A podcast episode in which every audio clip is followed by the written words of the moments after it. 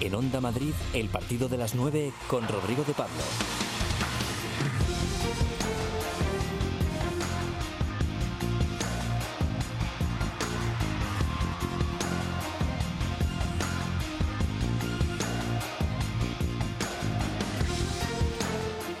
Muy buenas noches. Aquí arranca el partido de las 9. Ya sabéis que si os pasáis por aquí a esta hora, la luz del deporte siempre estará encendida. Nos hemos quedado sin copa. Otra vez, por sexto año seguido, un equipo de Madrid no peleará por el título. De la eliminación del Real Madrid y de la visita a Pamplona de este fin de semana, vamos a hablar con alguien que ha vestido la camiseta blanca, que ha sido comentarista de esta casa y que vivió los años de plomo del Sadar. También estaremos con las previas de mañana. El Cholo ha hablado esta tarde antes de recibir al Granada. Vuelve Coque, esa es la noticia más significativa. Duelo de alta tensión en Getafe, siempre que viene el Valencia lo es. Y el Lega tratará de salir del descenso a costa del Levante. Y como hoy es viernes, tiempo para la aventura y si es solidaria, mejor, con Alicia Sornosa, que se marcha a África, al país Basari, por una buena causa. Joaquín Martín Cordina, comenzamos.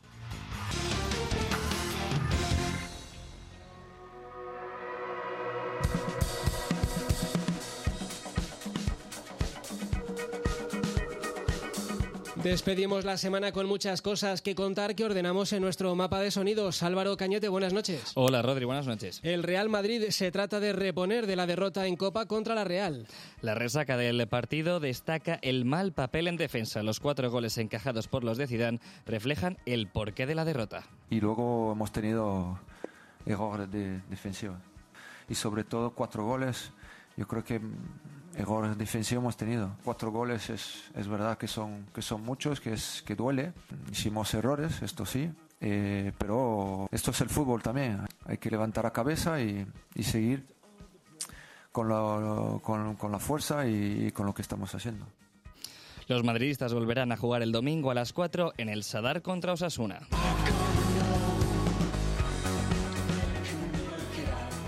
Barça intenta mirar el lado positivo de su eliminación.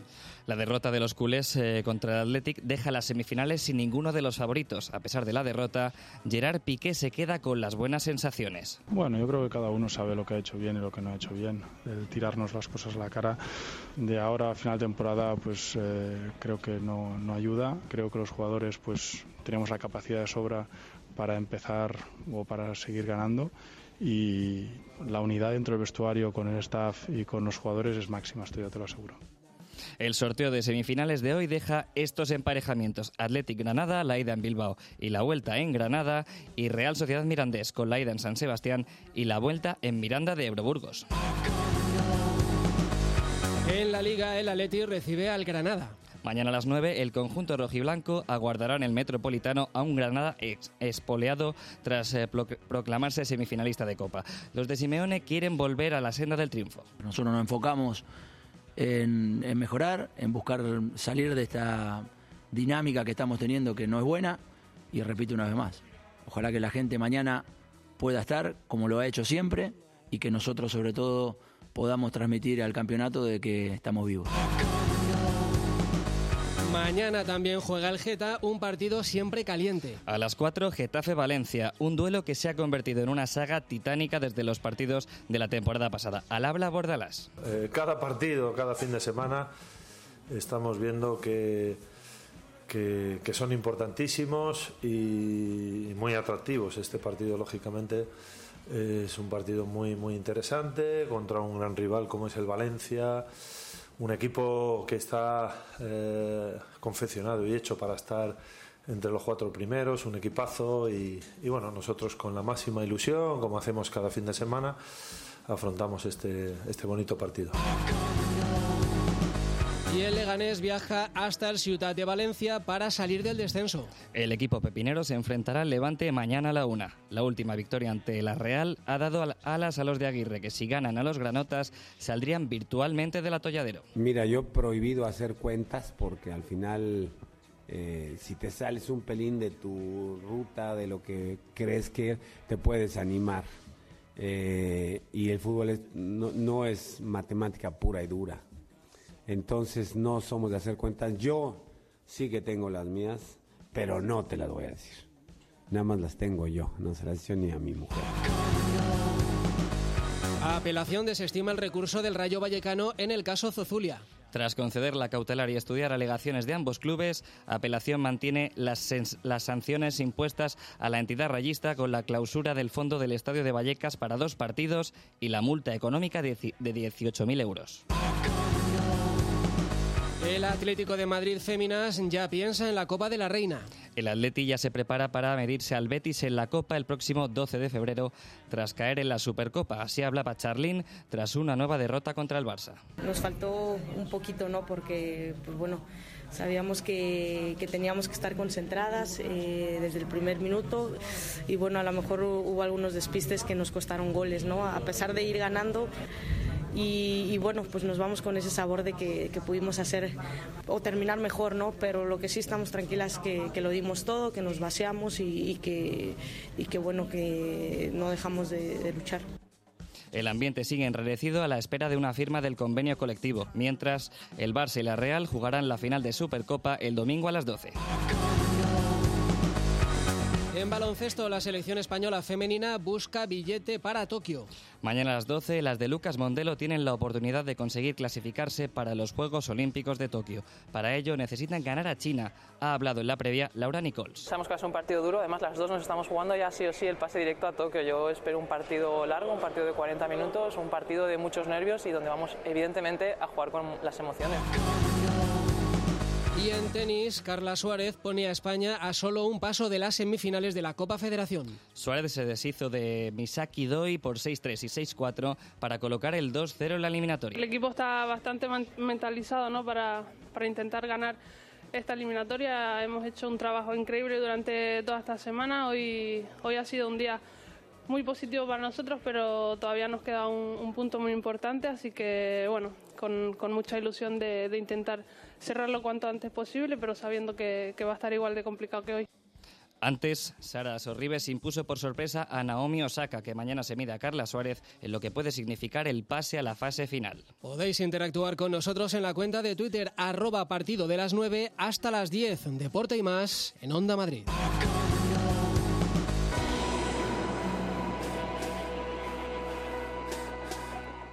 ¿Tienes tú o un familiar tuyo problemas con el alcohol, las drogas, el juego u otro comportamiento adictivo? En la Fundación Recal podemos ayudaros. Primera cita y evaluación gratuita. Llama al 91 392 82 51 y nuestro equipo médico y terapéutico te asesorará. También puedes consultar en nuestra página web fundacionrecal.org. Solo no puedes, pero juntos podemos. ¿Necesitas iluminación? Descubre en Demasled el mayor espacio de iluminación en el centro de Madrid. Te ofrecemos el mejor asesoramiento y todos los materiales de iluminación de la más alta calidad. Porque no todas las luces LED son iguales. Encuéntranos en Paseo de las Delicias 101 y en demasled.es. Ilumínate con Demasled. Mamá, he hablado con Luis y los chicos y creemos que lo mejor para ti es... Menos mal, hija. Pensaba que no me lo ibais a decir nunca. Pero... Habéis hablado con Orpea y elegido una residencia con mucha luz, cerca de casa y con horarios flexibles para las visitas. ¿Quién te ha dicho lo de Orpea? Soy tu madre y cuando tú vas yo ya he vuelto. Orpea Residencias, cuidados adaptados a cada necesidad. 23 centros en Madrid. En Onda Madrid, el partido de las 9 con Rodrigo de Pablo.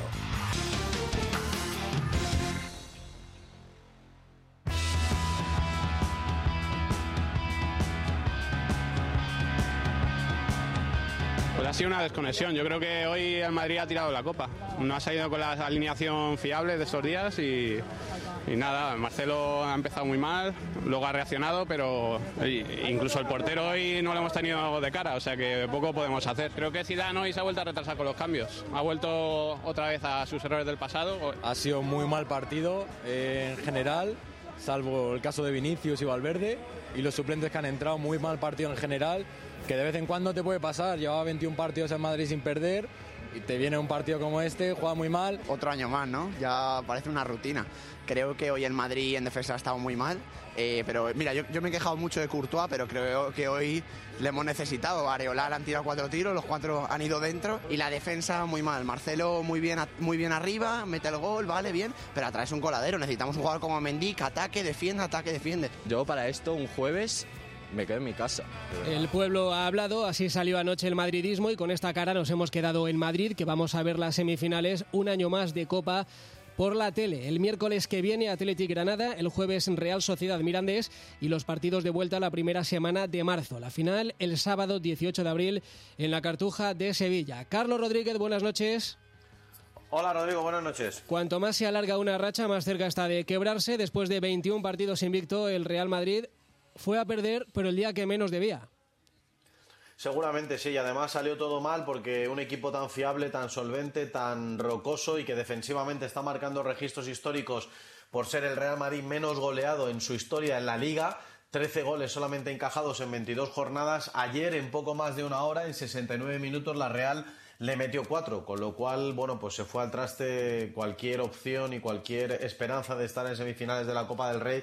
Es cierto que la reunión final de los últimos 15 minutos estuvo a punto incluso de permitirles llegar a la prórroga, pero era demasiado tarde y son muchos los errores que se dieron como para pensar que el Real Madrid ayer pudo hacer algo más. De lo de ayer ya hemos comentado suficiente en el día de hoy en Onda Madrid. Ahora también tenemos una comunicación pendiente para valorar algunos de los detalles que nos dejó la noche en el Bernabéu. Pero me quiero quedar con uno y es eh, la participación de Odegar, que fue tal vez el jugador más observado por la grada. Hizo un buen partido, marcó un gol que no celebró, demostró carácter porque la tuvo en algún lance con eh, Sergio Ramos. Pero dice el presidente de la Real que el noruego se queda un año más en Anoeta. Sí, sí, totalmente. Tiene un año más de cesión. El acuerdo a principios de esta temporada entre la Real y el Real Madrid era de dos años de cesión, uno más uno. Es verdad que como Odegar está rindiendo de una manera extraordinaria, se plantea la posibilidad de que pueda volver al Real Madrid ya incluso de cara a la próxima temporada. Pero Joaquín Aperribay esta mañana en ese sorteo de semifinales de Copa, el presidente de la Real Sociedad ha dejado claro que espera que el Real Madrid, como equipo señor, respete lo que firmaron y lo que quiere el jugador. Yo creo que estamos hablando entre un club que es un caballero y de un, jugador también que tiene las cosas muy claras, ¿no? Yo creo que se va a cumplir el pacto que tenemos entre todos. También es verdad que es un jugador que es del Real Madrid y si solitasen otra cosa, pues tendríamos que hablar todos, ¿no? Y escucharnos, escucharnos unos a otros. Pero esperemos y la ilusión que tenemos es que Martín Odegar esté con nosotros dos años. Eso es lo pactado, eso es lo firmado y eso es lo que piensa la Real Sociedad, que el noruego se va a quedar una temporada más en San Sebastián. ¿Cómo ha sido el día siguiente a la eliminación, Carlos? Bueno, pues eh, vuelta al trabajo. Evidentemente, ayer ya Zidane, desde que terminó el partido en el vestuario, quiso que sus futbolistas hicieran borrón y cuenta nueva cuanto antes. Es lógico que se va a tratar de analizar los errores, sobre todo en defensa, garrafales, para que no se vuelvan a repetir y sobre todo para el equipo continúe la dinámica que, como decía, venía mostrando en la liga. Y de cara al partido del próximo domingo en Pamplona, en el Sadar, que tampoco evidentemente es un feudo fácil, Zidane va a recuperar a todos los que ayer estaban fuera. Es decir, vuelve Carvajal al lateral derecho, volverá Barán al centro, volverá Mendy al lateral izquierdo, vuelve Casemiro, como no, al centro de la defensa, etcétera, etcétera. Estarán todos disponibles, incluido Rodrigo Eden Hazard, que vamos a ver si esta es la buena y definitivamente el belga puede volver a jugar ya algunos minutos. Va habiendo ganas de ver a Hazard, que casi está pasando inadvertido en un tramo que es crucial de la temporada. Lo contaremos aquí en Onda Madrid en el partido de la Onda el domingo a las 9 de la noche. Gracias, Carlos. De nada, hasta luego.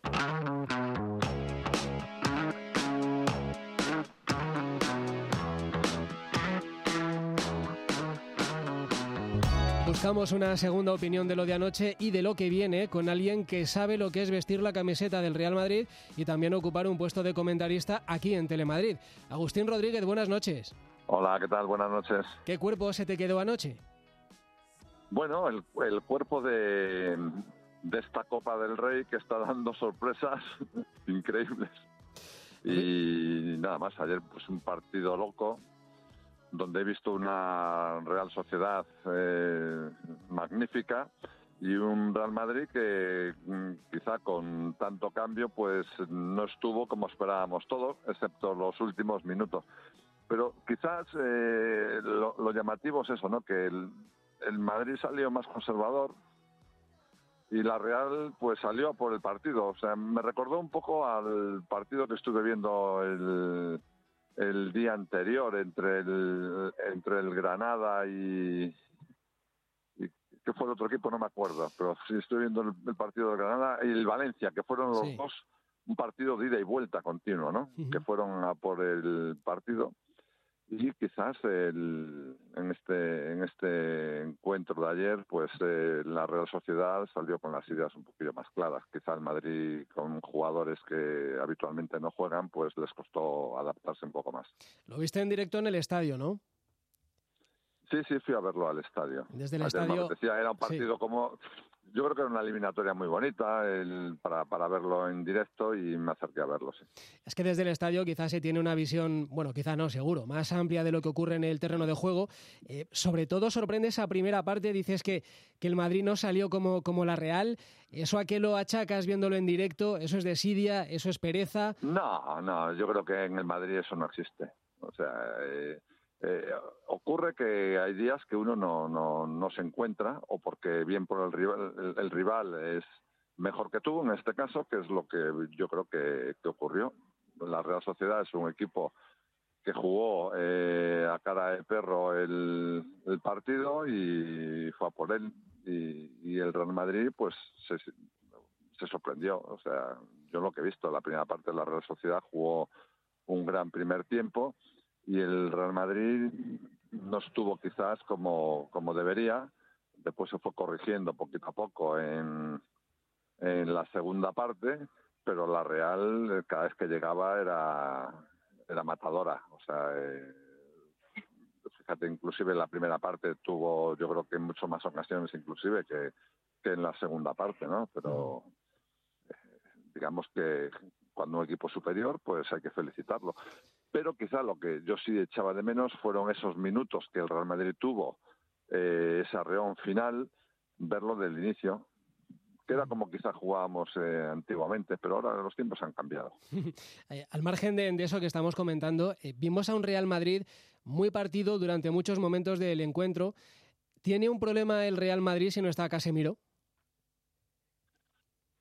Bueno, Casemiro se ha hecho ahora un jugador eh, importante para el equipo. Yo creo que cuando uno se siente importante por los minutos que va jugando, por la presencia que tiene en el terreno de juego, porque el entrenador lo hace sentirse así y los resultados van acompañando, es todo un cúmulo que hace que el jugador y, y la comunión que existe jugador, equipo, junta directiva, público, es importante, ¿no? Entonces todo un, es una suma. Y Casemiro, pues mira, un jugador que ha estado cedido, como muchos jugadores que tiene el Real Madrid cedido ahora, el fútbol ha cambiado y que, que se ha hecho importante para la estructura del, de juego del Real Madrid. Uh -huh. Y hay otros jugadores que están pasando por esa misma situación. Igual el próximo año pues vemos un equipo, mira este año cómo va, eh, líderes, eh, metidos en, en Champions, ahora que tiene una eliminatoria importante con el Manchester para el mes de febrero. ¿Y quién te dice a ti que no puede dar una temporada todavía impresionante? Uh -huh. Pero yo creo que el Madrid se está haciendo de cara a las próximas temporadas. Me gustaría, Agustín, conocer tu opinión en torno a algunos futbolistas. Por ejemplo, Marcelo. Para mí ha sido un auténtico crack y yo he disfrutado con Marcelo como con muy pocos jugadores. Que ahora no pueda estar en su gran, en un gran momento de forma. Primero porque no está siendo ese jugador imprescindible para el equipo. Bueno, todo es posible, pero yo con Marcelo he disfrutado como un loco en el Bernabéu. Lo que pasa es que en la balanza parece que hace tiempo que resta más que suma, ¿no? Aunque marque goles como el de anoche. Pero eso depende del entrenador también, depende de, de si lo ve en los entrenamientos o no lo ve yo, eso no lo no puedo opinar pero para mí Marcelo me vamos eh, de los jugadores más importantes que ha tenido el Real Madrid en, en los últimos años. O sea, sí, para sí. mí es importantísimo ese jugador. Hay que recuperarlo. Tiene 31 años. O sea, Marcelo no estamos hablando de un jugador ya de, de 34 o 35 años. Ahora, que, que, que, esté o no, eso ya depende de, de tu cabeza, de tu físico y de muchas cosas. Más joven todavía que Marcelo, James, eh, ¿qué te parece eh, sobre todo el, el presente y el, el, futuro a corto plazo? ¿Le ves en el Real Madrid? ¿Crees que tiene sitio en este Real Madrid? Muy poco ha jugado eh, James en el Real Madrid, muy poco, muy pocas alegrías nos, nos ha dado. Entonces, no sé, eso ya depende de la estructura deportiva del, de la dirección deportiva del Real Madrid, qué es lo que quiere hacer con, James, de la implicación que, tenga de cara de cara a un equipo, a- no un equipo, al equipo más importante del, siglo XX y posiblemente del siglo XXI. Es que el, el jugador que está en el Real Madrid tiene que ser consciente de lo que supone estar en el Real Madrid. Eh, está en el mejor club de la historia. Entonces, estando en el mejor club de la historia no solamente es que, que seas un jugador que valga 40, 30, 50, 100 millones de euros, que tienes que dar, tienes que dar todo. Y todo en cada partido. Esas son las exigencias del Real Madrid. Nadie mejor que tú para opinar en torno de Areola. Eh, ¿Hay algo que, que achacarle a- al portero ayer del Real Madrid? Yo creo que no, o sea, pero es que un equipo cuando funciona todo al 100% es desde la portería hasta el número 11.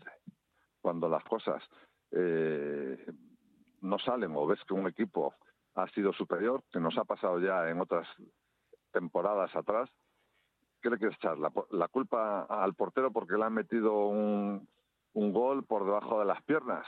Es que, que eso es una tontería. O sea, el fútbol es cuestión de 11 más los que están en el banquillo que aportan o no aportan a la hora de, de, de dar el, una, un plus más al, al equipo. Entonces eso depende de todos, o sea, no depende solamente de uno.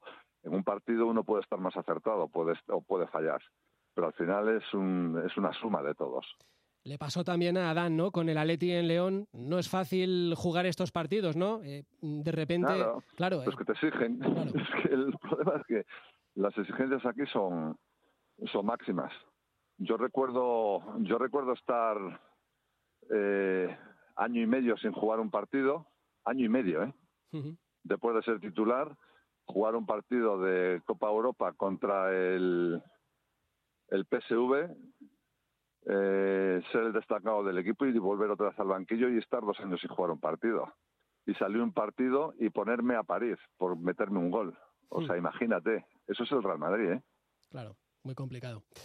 Zidane, eh, Agustín, eh, después de Alder era el mejor entrenador del mundo, desde ayer han vuelto a arreciar las voces críticas que le acusan de alinear a un once menor. Antes del partido, ¿tú esto lo veías venir o no? No, vamos a ver. Cada uno que va al Bernabéu y cada uno que lee un periódico es entrenador. Zidane es el entrenador del Real Madrid, mientras sea el entrenador del Real Madrid y él elegirá los que considere oportunos, pero por una sencilla razón. Él convive durante las, no te voy a decir las 24 horas del día y de la semana con los jugadores, pero él sabe o él entiende quién es el que te va a dar durante ese partido lo que él considera que debe de dar. Después ya, lo que ese jugador tenga en la cabeza depende de cada uno. Que ahora me va a sacar, ahora para este partido, ahora, eso ya depende de cada uno. Si yo te veo bien en los entrenamientos y entiendo que mentalmente y físicamente estás en condiciones, te saco. Si él pensara que mentalmente y físicamente cualquier jugador de los que ha salido no está, estoy convencido de que no hubiese salido. Pero convencidísimo, vamos, no va a tirarse piedras contra su propia casa. Hmm. Y su casa es el equipo. Y esto es así, se alaba cuando las rotaciones eh, se producen y el equipo gana, se critica cuando el equipo pierde, esto siempre es a posteriori. Claro, pero y es así que- siempre es más que- fácil. Es, es que, ¿qué te he dicho antes? Es que estás hablando del, del mejor club de toda la historia. Hmm. Esto es el Real Madrid. Así O sea, es. no, no estamos hablando de, no te voy a decir ningún nombre, ¿no? Para no menoscabar, pero esto es el Real Madrid. Y aquí siempre todo es noticia, lo bueno y lo malo. Vamos con, con lo bueno, precisamente. Vinicius, anoche seguramente fue el mejor. ¿Te ilusiona Vinicius? A mí sí. A mí cuando decían Vinicius, que digo Vinicius tiene algo importante, que es velocidad y descaro. ¿Qué tiene que hacer ahora? Mejorar. ¿Qué tiene que mejorar? Pues que hay un momento que es eh, dentro del área, esa velocidad que tiene, tiene que acostumbrarse a parar. O sea, esa quinta velocidad que él tiene, que es 180, pues ahí en el área tiene que bajar a 90. Y al bajar a 90 tiene que tener esa calidad para poder colocar el balón bien en un pase, bien en un remate más colocado. Y entonces eso yo veo que lo está consiguiendo. Y yo creo que vamos a tener jugador para, para mucho tiempo con Vinicius. Y quiero preguntarte, sí, por otro futbolista de futuro, eh, ¿cómo es ver en directo a Odegar eh, desde la grada? ¿Es jugador ya para el Real Madrid? Hombre, es un jugador que lleva ya eh, no sé cuántos partidos jugados ya en fútbol internacional, con lo cual mm, importante es lo que te decía, es un otro tipo Casemiro, pero un jugador con, con otra visión, con otro estilo. Entonces, claro, eh, es un es un futurible para el Real Madrid. Es un jugador con mucha técnica, es un jugador con, con visión que lleva en el Real Madrid o que ha estado ya en el Real Madrid desde eh, muy jovencito, de los 14, 15 años, si no llegó antes. Y entiendo que algo se le ha tenido que pegar del Real Madrid. ¿Qué ocurre? No es lo mismo venir al Real Madrid con 14 o 15 años que venirte ya con 25 años. Entonces ahí, a partir de ahí, eh, hay otros sentimientos a la hora de, saber si tú vas a poder o no optar a jugar en este club con, con otra filosofía. Y la filosofía es el, el, orgullo de sentirte, de sentirte blanco. Uh -huh. Tiene una pinta estupenda el futbolista noruego. Y a todo esto, Agustín, sí, eh, te iba a decir que el domingo vuelve el Madrid al Sadar, eh, que tal vez no es lo que era, pero es uno de los estadios calientes de la Liga Española. Tú viviste los años de plomo. ¿Cómo le contarías a las nuevas generaciones, a los oyentes más jóvenes, cómo era aquello? Pues ahí había dos campos, que era el de Anoeta y, y el campo de los Asuna eran eran complicados. Atocha, ¿no? Atocha y el Sadar. Atocha, Atocha era, era, era complicado, efectivamente. Más complicado que el, que el de los Asuna. El de los Asuna era un campo caliente, pero era un campo perfecto para jugar. Nosotros hemos jugado ahí grandes partidos, pero sin embargo no hemos sacado buenos resultados. Mm, es un campo complejo, o sea, porque es un equipo que, que se encierra bien, es un equipo que te da, que te permite jugar y juega por momentos a, a, avasallar, pero en balón aéreo, en algún córner que tengan, o sea, es el, típico campo del norte pero yo creo que el Madrid es muy superior. O sea, yo creo que el Madrid va a tener el control del juego en, en, en este partido. Y después, claro, después es que hay que hacer gol también. Para tener esa tranquilidad, ¿no? Porque al final, lo que se paga en el fútbol de hoy en día es el gol. Ahora el Madrid ha conseguido un equilibrio, que es el menos gol. Esto que se hablaba, fíjate. Que si el portero, que si la defensa, que pues se ha conseguido menos gol, excepto en el partido de ayer, ¿no? Entonces, el Madrid ha conseguido el equilibrio defensivo. Ahora falta el equilibrio de, de, meter gol, no más. Pues a ver si, si, lo consigue y este fin de semana es un buen momento para ellos. Es verdad que el Sadar se ha dado bien en las últimas temporadas, incluso ha sido el Madrid campeón de liga allí, algo que era sí. mucho más complicado en los 80. Hay que contar, Agustín, que mucho antes de lo del cochinillo de Figo, correteó por el Sadar un gorrín, un cerdo, con la camiseta del Madrid y tú estabas allí, me parece, aquel día. Sí, nosotros, bueno, yo te digo que ahí era un campo caliente, o sea, era, eh, yo recuerdo ir a San Sebastián, ir a Pamplona y recogerte la policía, vamos, en el aeropuerto y, y, llevarte ya en el autobús, llevarte prácticamente en las lecheras. Era complicado, eran momentos muy complicados, hombre. Yo creo que ahora se vive de otra forma el no, fútbol, ¿no? Y, y para o sea, un portero, y para un portero más, Agustín, que luego sí, tenías que estar ahí en la portería aquella de aquel fondo y bolas de acero, de petardos, eh, garbanzos, clavos, en fin, de todo. Por eso digo yo que, que, ahora yo creo que ha cambiado un poquillo el fútbol, ¿eh? Afortunadamente, afortunadamente. afortunadamente sí. Bueno, Agustín, es un placer ¿eh? recordar contigo aquellos eh, viejos y buenos tiempos y, y también... Bastante viejos, prefiero los de ahora. ¿eh? hacer los de ahora. El, el, análisis de este Real Madrid, que sigue siendo líder de la Liga, sigue siendo líder de la Liga y hasta ayer llevaba más de 20 partidos sin perder, así que merece más que un voto de confianza. Un placer Eso como es. siempre, Agustín. Un placer. Saludos a todos. Buenas noches. El partido de las 9 en Onda Madrid.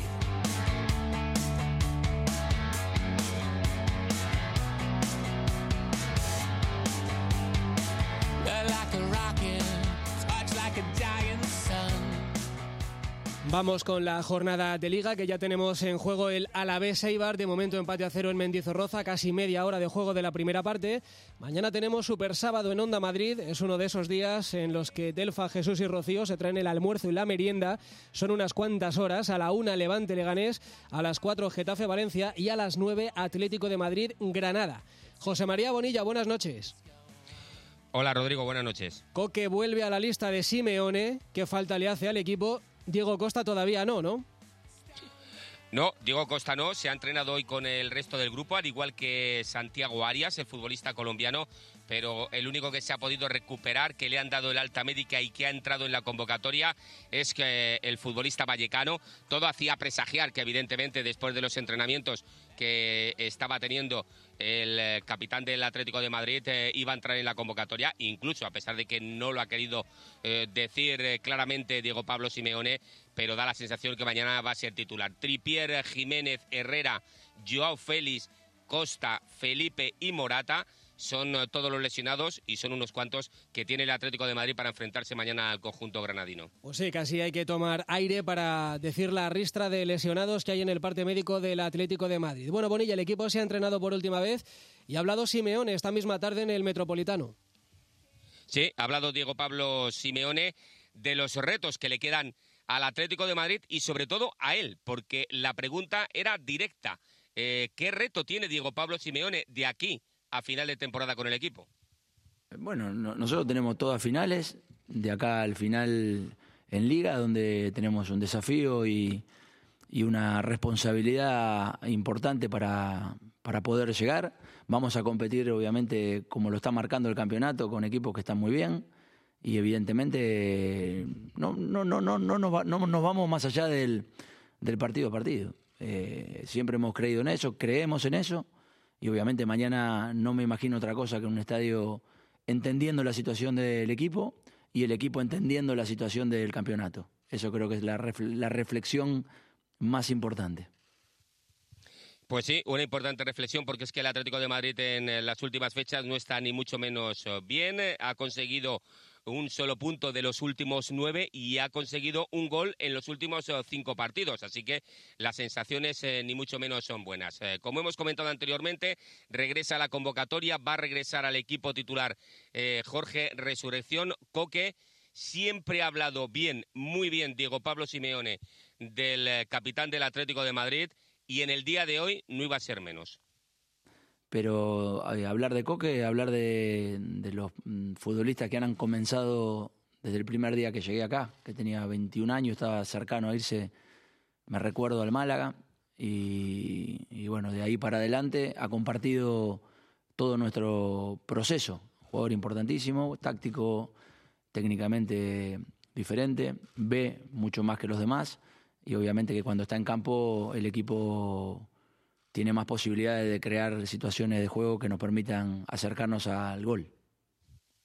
Y de un mediocampista a otro, de un madrileño a otro madrileño, a Marco Llorente, que el pasado fin de semana fue titular en el Bernabéu, eh, tuvo mucha energía en el centro del campo del Atlético de Madrid, una energía que le hacía falta al equipo que dirige Diego Pablo Simeone y en el día de hoy también ha exalzado la figura de Marco Llorente. Eh, de Marco lo conversábamos los otros días, tiene mucha vitalidad, mucha fuerza, está claro que su aceleración en, traslado de la pelota es una de sus virtudes y evidentemente hace que el equipo pueda progresar metros eh, en el campo. Eh, estamos viendo cómo terminar de armar el medio para mañana, pero necesitamos la energía de él y de todos los chicos que van a participar mañana. Es un partido trampa, ¿eh, Bonilla? El Atleti arranca esta jornada esta jornada 23 a 13 puntos de la cabeza fuera de la Champions, está a un punto del Valencia, a 3 del Sevilla y del Getafe. Y es más, si el Villarreal ganara en Pucela a las seis y media, el Atleti empezaría su partido fuera de los puestos europeos. Sí, sí, sí, evidentemente las sensaciones no son ni mucho menos eh, buenas, eh, Rodrigo. y la situación clasificatoria tampoco lo es. Es cierto que la tercera posición está a tan solo tres puntos, pero el Atlético de Madrid eh, en eh, las últimas fechas no está consiguiendo victoria tras victoria, que eso le daría una consolidación eh, en lo alto de la clasificación. Eso no lo está haciendo el equipo de Diego Pablo Simeone y por eso está sexto clasificado y a tantos puntos, como decimos, del Real Madrid. Ha hablado del Granada, un Granada que se clasificaba en el día de ayer eh, o mejor dicho, antes de ayer, para las semifinales eh, de la Copa de Su Majestad el Rey. ¿Eso puede entretener eh, al equipo de Diego Martínez? Pues así hablaba de ello Diego Pablo Simeone. No, si, me, si me conocés de todos estos años, siempre he dicho que el ganar siempre es positivo para alimentar el ego, el ego, el orgullo, la dinámica de, competir. Y bueno, el Granada está en esta situación, muy positiva para ellos. La verdad que eh, son merecedores de este momento que están viviendo, han trabajado muy bien desde que empezó la temporada, han tenido una caída allá por el mes de noviembre, diciembre, si no me quiero equivocar, pero enseguida obviamente ahora han recuperado puntos en la liga importante, están haciendo un buen fútbol y bueno, si no, no llegas a una semifinal de, de Copa del Rey, eso está claro. ¿Te animas con un once Bonilla? Sí, con Oblak en portería, Bersálico, Savic, Hermoso y Lodi en defensa. El centro del campo para Tomás, Llorente, Saúl y Coque, Vitolo y Correa serán los hombres más adelantados del Atlético de Madrid. Eh, ha convocado a 15 futbolistas de la primera plantilla y a tres chavales del filial, Manu Sánchez, Ricard y Tony Moya. El rival es el Granada, que viene en una posición desahogada, décimo con 30 puntos, y que tal vez se guarde algo para su semifinal frente al Athletic de Bilbao. Este es su entrenador, Diego Martínez, hablando hoy también del Atlético de Madrid. El Atlético de Madrid es un grande, es uno de los mejores equipos del mundo. Nos vamos, vamos a, a uno de los campos que cinco estrellas y creo que, que va a ser, pues como siempre que uno va al Atlético de Madrid, un equipo Champions, va a ser un partido dificilísimo, ¿no? Pero también es verdad que el Granada siempre va a competir siempre desde la ambición y, creo que nunca es un buen momento para enfrentarse al, al Atlético de Madrid porque es un grandísimo equipo. Mañana el Granada, el viernes se toca ir a Mestalla. Los jugadores han decidido rascarse el bolsillo y les van a pagar las entradas a los aficionados que ya habían anunciado y que ya se habían apuntado para el desplazamiento a Mestalla en ese partido que se iba a jugar durante el fin de semana. Y me gustaría, Bonilla, conocer tu opinión al hilo de algo que ha publicado hoy el equipo los sueldazos del fútbol. En cuanto a los futbolistas, eh, nada que no supiéramos o que no sospecháramos. Leo Messi es el mejor pagado, 8.300.000 euros brutos al mes. Eh, casi el doble que Cristiano, que cobra 4 millones y medio eh, al mes. Eh, algo más de 3 millones cobra Neymar, muy por delante de Kylian Mbappé, que no llega a 2 millones de euros. Por detrás están Griezmann, Luis Suárez, Gareth Bale y Eden Hazard, jugadores del Real Madrid. Y luego sí que llama la atención lo de los entrenadores. Simeone, el técnico del Atlético de Madrid, cobra 3 millones 600 mil euros brutos al mes por delante de Pep Guardiola del Manchester City, muy por delante porque Guardiola no llega a los 2 millones de euros y qué decir de José Mourinho que en el Tottenham cobra 1.460.000 euros al igual que Jürgen Klopp. Es decir, que Simeone es de largo el que más cobra. Fíjate que Zidane cobra 1.400.000 euros. Quique Setién, que es el técnico del Barça, es verdad que es un perfil bajo, pero es el técnico del Barça, 500.000 euros al mes.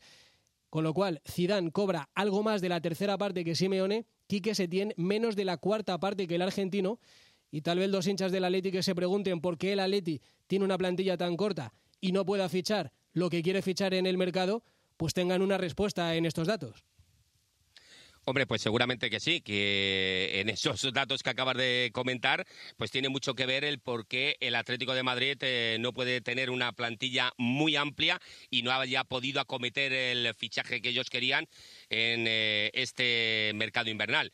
Pero también es cierto, eh, has hablado de muchos entrenadores y yo creo que ninguno de ellos ha dado todo lo que le ha dado al Atlético de Madrid Diego Pablo Simeone para subir tanto como ha subido presupuestariamente y deportivamente hablando el conjunto del Atlético de Madrid desde que hace ocho años llegara a su banquillo el técnico del Atlético de Madrid, el técnico argentino. Está claro que Simeone le ha dado mucho al Atlético de Madrid y que el Atlético de Madrid le ha dado también mucho a Simeone. Bonilla, buen partido. Y, le está, y, sí. le está, y digo que y le está dando. Y le está dando, y que, y que sea por mucho tiempo. Buen partido y buen fin de semana.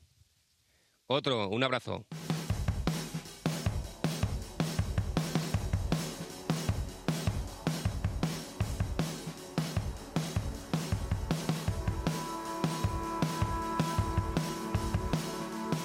Por orden clasificatorio, a las 4 de la tarde de mañana, Getafe-Valencia. No es un partido más, es una de las nuevas rivalidades del fútbol español. Javier Rodríguez, buenas noches. ¿Qué tal, Rodri? Buenas noches. Aunque sin Marcelino, y eso ayuda a relajar un poquito el ambiente. Sí, sin duda, ¿no? Después de lo que vimos sobre todo la temporada pasada, con esos partidos ligueros en los que al final, por ejemplo, el Valencia le quitó esa cuarta plaza al Getafe y sobre todo con aquel, aquella recordada eliminatoria de Copa del Rey en la que el Valencia le remontó la eliminatoria al Getafe en Mestalla en los últimos minutos de partido, pues bueno, eh, está claro que la tensión y sobre todo el morbo en los choques entre Getafe y Valencia está en el aire y evidentemente mañana no será un partido cualquiera, sobre todo para el aficionado azulón, que mañana estará deseoso de ver cómo su Getafe se agarra a la tercera plaza y encima ante un rival directo como es el, el Valencia de Albert Celades. Es el tercer clasificado contra el quinto clasificado, es un partidazo y Bordalás seguro que lo está preparando ya como lo que es, que es una no voy a decir final porque es un tópico y queda mucha liga. Y porque él no lo quiere escuchar. Y porque él no lo quiere escuchar. pero sí que es un partido que tiene mucha trascendencia. Sí, sobre todo lo que quiere es aislar a su equipo, ¿no? No quiere que el ruido exterior en torno a la clasificación de su equipo. Recordamos que el Getafe a estas alturas de la temporada nunca había estado en la tercera posición y sobre todo ante la visita de un rival como el Valencia por todo lo que tiene a su alrededor, Bordalás, bueno, pues sobre todo lo que ha querido es dejar a su equipo ajeno a las posibles polémicas que se puedan generar con el conjunto de Albercelades y resaltado en la rueda de prensa de hoy que su equipo solo piensa en el día a día. El entrenador alicantino ha asegurado que siempre hay intentos de condicionar los partidos, pero que el Getafe no cae en esas situaciones. Y nosotros pensamos única y exclusivamente en el día a día y en nuestro trabajo, no en las polémicas. Los que quieran generar polémica es, es otro problema, pero, pero bueno, siempre ha habido un intento de condicionar eh, los partidos. Nosotros nunca lo hemos hecho ni nunca lo, lo haremos. Única baja para el equipo de José Bordalás, la de Vitorino Antunes, eh, ambos en la enfermería junto al portero Manolovic, y el Getafe que podría jugar con este 11, con Soria bajo palos, Damián, Gené, Cheita y Olivera en defensa, Nio, Marambarri, Maximovic y Cucurella en el centro del campo y arriba para el gol los de siempre, Jorge Molina y Jaime Mata. Así que Ángel otra vez eh, suplente. ¿Hay alguna novedad con respecto a Ángel, con respecto a esa posible salida, ese interés del Barça? Bueno, la, realidad es que en el Getafe de momento no tiene noticias eh, respecto a ese interés del Barça por el delantero canario que Bordalás hoy ha dicho que se sobrepondrían a, cualquier situación si es que finalmente Ángel Rodríguez acaba vistiendo la camiseta blaugrana, pero es cierto que de momento, a día de hoy, la noticia es que Ángel Rodríguez sigue siendo jugador del Getafe. Y el Leganés a esta hora está pendiente del Alavés Seibar, de momento empate a cero en ese partido de Mendizorroza. Los pepineros mañana van a buscar su quinta victoria de la temporada y salir provisionalmente de la zona roja de la clasificación. Además, si gana el Lega, mete en el ajo a Levante. Sí, sí, puede ser un rival directo dependiendo de lo que pase mañana en ese partido. Y es que los blanqueazules mañana juegan otro choque importantísimo, abriendo la jornada de sábado, una de la tarde, en el Ciudad de Valencia frente al Levante. Un partido que también tuvo su morbo en el partido de ida, porque recordarás que fue por esa acción, esa falta que el VAR pitó dentro del área y que los pepineros consideraban que era fuera del área. De hecho, la Victoria Pavón, su presidenta, pidió que se repitiese ese partido. Bueno, pues con todo ese morbo, el Levante se enfrenta a un Leganés que llega en racha después de ganar el último partido frente a la Real Sociedad en el último minuto y además con buenas noticias para Javier Aguirre, que eso sí, no quiere mirar el entorno. Yo creo que hoy no va a estar viendo el Alavés Eibar, o al menos no nos lo va a decir, porque dice que no quiere depender de otros equipos. Lo que tenemos que hacer es nuestro trabajo, porque siempre salen mal esas cuentas de decir, bueno, ahora este partido que gane fulano y que empaten y, yo no sé qué, pero si tú no haces lo tuyo, de nada vale que empaten o pierdan o ganen los otros. Tú tienes que hacer lo tuyo. Y si lo tuyo implica que involucres a otro rival en, la pelea por no descender, pues bienvenido. De momento somos cuatro, ojalá podamos ser seis o siete, porque la probabilidad será mayor de salvarse. Hoy estamos cuatro para tres, es decir, la probabilidad es muy alta, muy alta ojalá podamos eh, traer algún otro. Y eso no se hace más que con victorias, victorias, victorias, y eso es muy difícil de conseguir. Única baja la de Guido Carrillo, que se ha quedado en Madrid. El equipo ya está en Valencia. Este es el once con el que podría jugar Javier Aguirre. Juan Soriano bajo palos, con la línea defensiva de Bustinza, Jonathan Silva, Kevin Rodríguez, Omerúo, Rosales y Siobas. Oscar Rodríguez, Reci y Roque Mesa en el centro del campo y arriba para el gol, Brett ¿Necesitas iluminación? Descubre en Demaslet el mayor espacio de iluminación en el centro de Madrid. Te ofrecemos el mejor asesoramiento y todos los materiales de iluminación de la más alta calidad. Porque no todas las luces LED son iguales. Encuéntranos en Paseo de las Delicias 101 y en demaslet.es. Ilumínate con Demaslet. Mamá, he hablado con Luis y los chicos y creemos que lo mejor para ti es... Menos mal, hija. Pensaba que no me lo ibais a decir nunca. Pero... Habéis hablado con Orpea y elegido una residencia con mucha luz, cerca de casa y con horarios flexibles para las visitas. ¿Quién te ha dicho lo de Orpea? Soy tu madre y cuando tú vas yo ya he vuelto. Orpea Residencias, cuidados adaptados a cada necesidad. 23 centros en Madrid. En Onda Madrid, el partido de las 9 con Rodrigo de Pablo.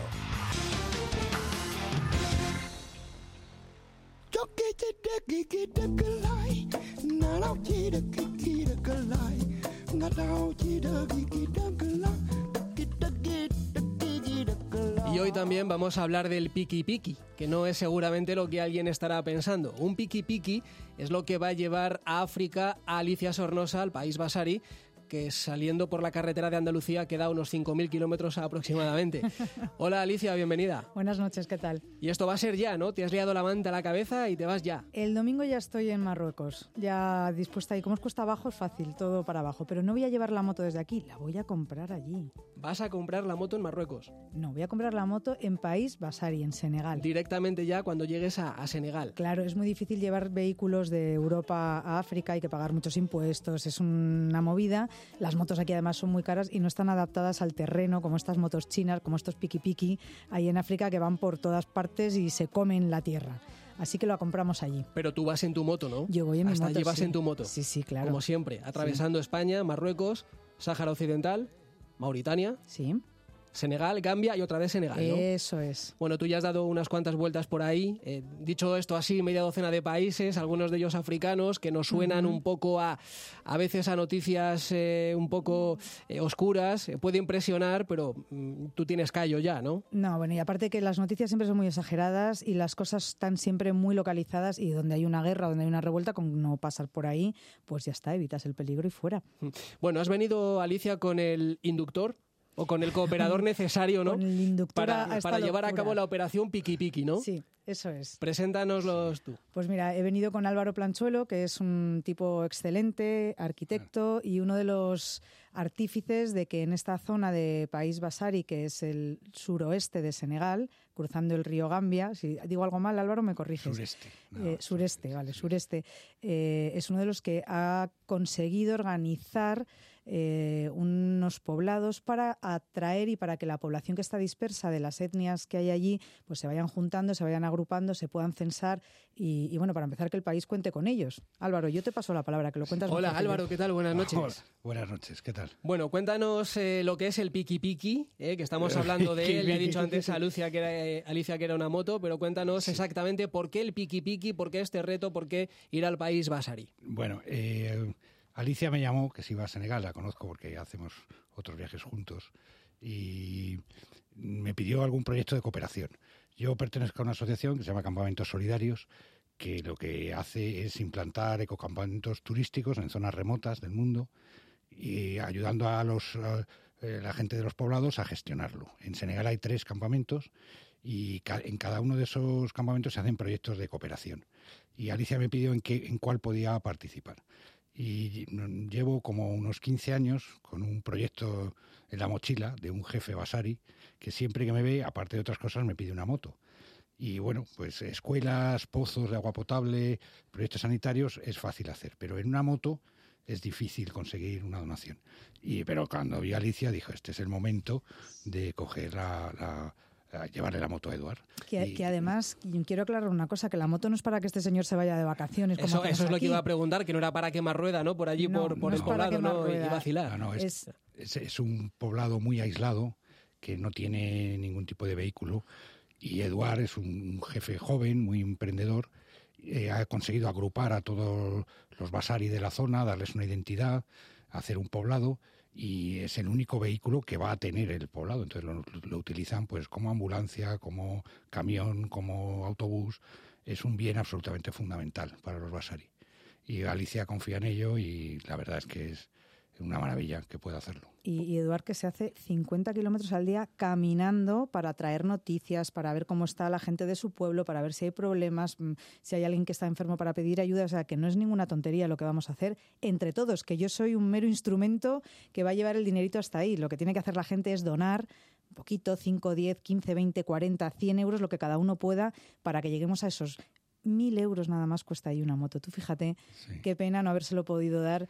Eh, bueno, claro, hay cosas más importantes, ¿no? Como las escuelas y, y, los tejados y esas cosas. Pero en esta ocasión, como yo soy motorista y todos mis seguidores, que son los que ponen ahí el dinerito en el fondo, son motoristas y entienden lo que puede suponer para una persona, para una familia, tener un, una motocicleta, pues eh, yo creo que lo vamos a conseguir y, y, le vamos a dar ese gustazo a Eduardo. Vamos a contar cómo se puede arrimar el hombro también, ¿no? Eh, sí. Ya el, el, dinero está recaudado, todavía no. hace falta el un dinero, empujón. El dinero se recauda durante el viaje, que os lo voy a ir contando en redes sociales. Vais a poder ver, además de cuánto cuesta llegar ahí en moto, vamos dos chicas, cada una en nuestra moto, y va a ser un viaje durito porque las carreteras van a peor, el clima mmm, se vuelve todavía más radical, más frío por la noche, más caluroso durante el día. En moto, bueno, pues te van dando los mosquitos, el polvo, todas esas cosas.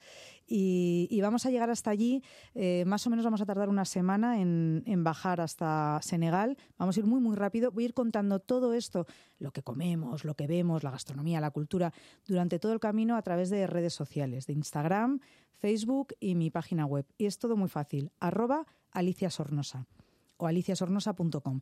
Allí voy a ir contando todo lo que va pasando y voy a ir dando toques a la gente, oye, estoy aquí, no sé qué, recordar que este viaje se hace con este fin y podéis donar, dejar vuestro vuestro pequeña eh, puñadito de arena, vuestro lo que podáis, lo que cada uno pueda, lo que te quites de una cerveza, lo que, no sé, lo que cada uno pueda. Y esto se hace a través de mi página web, aliciasornosa.com.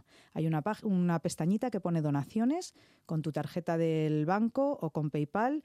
Puedes dejar ahí tu donación y encima vamos a sortear entre todos los que donen un montón de regalos a la vuelta, porque hay empresas maravillosas como By City, como Ducati, como Pirelli, como Five Special, como un montón de marcas que, como Ruralca, que nos regalan noches de hotel, equipamiento para motorista, eh, bueno, un montón de cosas que las podéis ver en la página web aliciasornosa.com barra donaciones y esto lo vamos a sortear entre todos los que donen, o sea que vamos a ganar todos, nosotros, eh, Eduard y, y, todos los basaris, va a ser una cosa redonda.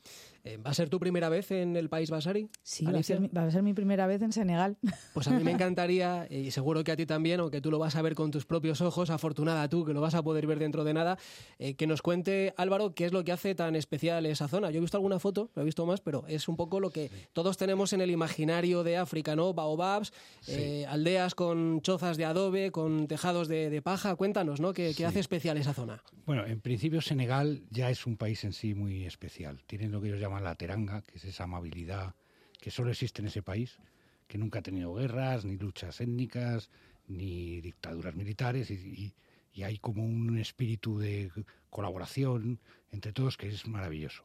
Y precisamente el país Basari pues es una región muy aislada, porque hay un parque nacional, el Parque Nacional Niocolocoba, que lo aísla del resto del país, y bueno, ha sido en el 2012 declarada Patrimonio de la Humanidad, precisamente por, la, por el patrimonio cultural que tiene la zona, con muchas etnias minoritarias como los Basari, los Malenque, los Bedik, y bueno, pues eh, todavía es ese África eh, que tenemos todos en la cabeza, ¿no? De, de bailes, de máscaras, de ríos, en fin, fauna africana, es, es un África preciosa y muy, muy fácil de visitar y muy divertida. Y seguro. Sí, totalmente seguro. Ahí puede ir cualquier bueno, en, en, toda esta región la seguridad personal, vamos, no, hay, no hemos tenido ningún problema en 20 años allí. Sí hay que tomar algo de precaución con lo que son los animales y demás. ¿no? Pero vamos. Y no, además, no quien quiera visitar eh, este país Basari lo puede hacer con Álvaro Planchuelo a través de BD Travel Brand, que es de, donde cuando dice viajamos juntos es que pertenecemos al país Viajes BD Travel Brand, que organizamos viajes de autor. Yo sí. organizo viajes en moto por di distintos países y Álvaro, entre otras cosas, lleva a la gente a estos, hasta estos campamentos solidarios para que participen también, hagan un viaje eh, responsable, el turismo responsable, sí. un viaje en el que ayudar, que dejar tu, tu, granito de arena. Él lo organiza en el País Viajes, yo también organizo los míos de moto y por eso ahora hemos hablado, somos compis de profesión. Sí, Pero él os puede llevar a todos los que estáis escuchando, que no tengáis moto, y queréis vivir una experiencia tremenda en África y, y conocer gente maravillosa, pues con Álvaro os podéis ir hasta allí. El paisaje humano, eh, la gente cómo es allí, cómo es Eduard y cómo es la gente que vive ahí. Eh, hay muchas etnias, hay muchas Sí. religiones. eh, ¿Cómo es la convivencia de- dentro de ese campamento solidario, que es lo que tú has implementado allí? Sí, en los campamentos hay tres. Uno de los Malenque, que es el, el que va a ir a Alicia, otro de los Serer, en el Delta del Salón, y los Yolá en Casamans. El, concretamente el de Badián eh, tiene una riqueza étnica impresionante, porque están conviviendo al lado poblados Basari con poblados Malenque, que es una etnia que viene de Mali, los Mandinga, eh, con, con los Bedí, que es otra etnia también eh, con ascendentes bantús. En fin, cada una es muy distinta. Hay un- algunas islamizadas y otras no, totalmente animistas, como es el caso de los Basari. Y bueno, no es que no se parecen nada. Ver un baile Basari o ver un, un baile malenque es que no tiene nada que ver. En uno bailan las mujeres al fuego, con el tantán, con mucho movimiento. En otros son bailes lentos, con una flauta, disfrazados de hombres árbol. No se parecen en nada. Y precisamente ver eh, pues dos o tres etnias de estas conviviendo es una experiencia espectacular. Y se llevan bien, que no se... Se llevan fenomenal. se ¿Lo llevan ves? Que fenomenal. eso- qué gusto, qué No, ejemplo, ¿no? Se llevan bien, bueno, todavía, en- bueno, pues por en cuestiones de, por ejemplo, de matrimonios, eh, cada uno respeta su etnia, pero pacíficamente. pacíficamente. ¿Y sabe Eduard que vais para allá? ¿O es una sorpresa? No, no, No, lo sabe. Lo sabe porque le hemos pedido, le pedí yo a Álvaro que por favor eh, le dijeran a Eduard que grabaran con un móvil, que me contara por qué necesitaba esta moto. Primero para que toda la gente de redes sociales sepa eh, para quién va el dinero, por qué, y que no es para darse paseos, que es para trabajar. Y luego para tener también ese testimonio ¿no? real de, un- de una persona que vas a echar una mano. Que efectivamente no voy a ser yo, insisto, son todos los que llevo detrás virtualmente, De paquete. que, que me empujan y, y me ayudan y me dan esta fuerza para, para conseguir hacer estas cosas. Y dentro del trazado que vas a seguir, porque esa es la llegada, ¿no? Pero eh, lo importante a veces en un viaje también es el viaje en sí mismo, ¿no? No Sí, solo llegar, claro. como tú bien sabes. Em, ¿Cómo está la cosa por Mauritania, por el Sáhara Occidental? Bueno, pues eh, ¿sabes lo que pasa? Que es muy complicado decir cuando viajas por África, eh, ten cuidado que aquí están mal, porque igual en el tiempo que tardas en llegar hasta ahí se ha puesto bien, o que está bien y en el tiempo que has tardado ha habido un tal y se ha puesto mal. Hombre, Mauritania no es de los países eh, más seguros, según dicen ahora, pero lo vamos a pasar rapidito, ¿eh? tampoco nos vamos a entretener porque lo que queremos es llegar hasta País Basari y está al final del todo. Entonces vamos a ir directamente, yo creo que, que lo pasaremos, este país lo pasaremos rapidito, no nos vamos a entretener mucho. Bueno, y los aventureros y las aventureras sois así. Eh, estáis em, haciendo un recorrido, un trayecto, un reto y estáis ya pensando en el próximo. Seguro que tú estás maquinando algo ya, ¿no? Sí, ya, yo tengo siempre muchas ideas en la cabeza, muchos, eh, muchos planes B, como digo yo. Y probablemente me encantaría que saliera un- uno de los planes que tengo, que es ir a Nicaragua, a, a explicarle a la gente cómo es este país del que se tiene mucho miedo también y, y ahora mismo es uno de los países que más están despuntando de toda América Central. Y me gustaría mucho ir porque voy a, a visitar los cafetales, eh, donde se hace el chocolate, los puros. Va a ser un viaje así muy, muy chulo que espero hacer este 2020. Pero siempre tengo plan B. Siempre tengo plan B. Si no es Nicaragua, será otro. Lo Será importante otro, siempre es, eso es. eh, estar en movimiento, ¿no? Alicia Álvaro, que da recuerdos a, a Eduard de Sí. nuestra parte. Se los- se los por daré. De alguna manera vamos de paquete también Claro en la que moto. sí, venís conmigo siempre. Os llevo yo en el corazón, que es más cómodo que ir en la parte de atrás de la moto. Y además ya sabes que esta es tu casa. Pues a la vuelta vuelvo a pasar por aquí y os cuento cómo ha sido la experiencia. ¿Qué os Incluso, incluso te pegamos un toque. Os Pues- pegamos un toque cuando estéis allí y nos contáis qué, qué tal ha ido la cosa. Me encantaría volver a hablar con todos vosotros, claro que sí. Está hecho. Muy Gracias. bien, Gracias a vosotros.